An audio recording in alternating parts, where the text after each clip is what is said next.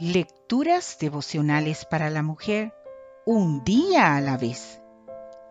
Cortesía del Departamento de Comunicaciones de la Iglesia Adventista del Séptimo Día Gascue en la República Dominicana. En la voz de Noemí Arias.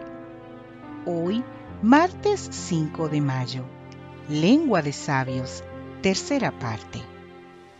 Leemos en el libro de Proverbios el capítulo 18, versículo 21. La vida y la muerte dependen de la lengua. Los que hablan mucho sufrirán las consecuencias. Cuenta una conocida historia de dos niñas. Ellas querían tenderle una trampa a un sabio anciano. Así que una de ellas tomó una mariposa entre las manos, la cerró de tal forma que no se viera y le preguntó al sabio, ¿Cómo cree usted que está esta mariposa? ¿Viva o muerta? El sabio respondió, Está como tú quieras que esté, pues está en tus manos. Hasta cierto punto, lo mismo sucede con tus relaciones interpersonales. Gran parte de su éxito está en tus manos, porque depende de las palabras que dices y de las palabras que callas. Y eso Decidir qué decir y qué callar solo está en tus manos. Por eso, ser impecable con tus palabras es de la mayor relevancia. ¿Sabes? Para hablar bien hay que pensar bien, de todo y de todos. Empezar por ahí es el primer paso. Dice el libro de Romanos en el capítulo 12, versículo 2 cambien su manera de pensar para que así cambie su manera de vivir.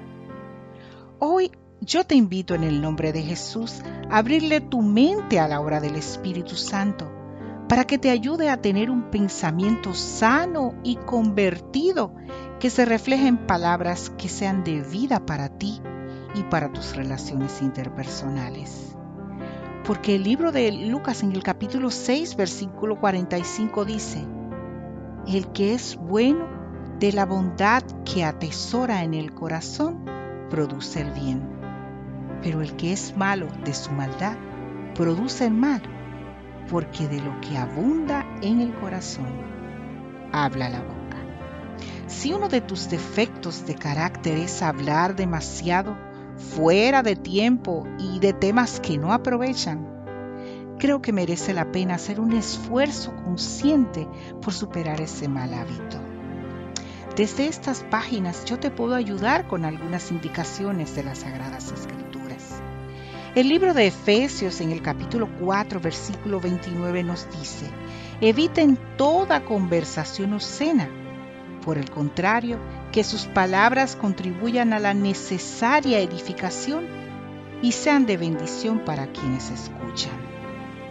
En el libro de Proverbios, el capítulo 15, versículo 4 dice, la lengua que brinda alivio es árbol de vida.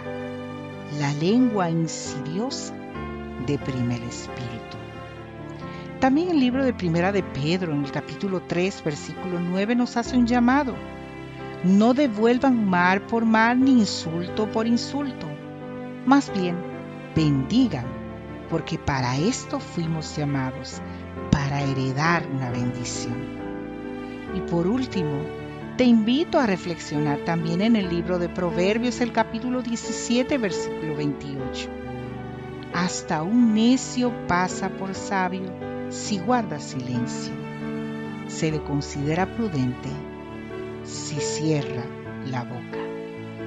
Que Dios hoy te bendiga, mujer.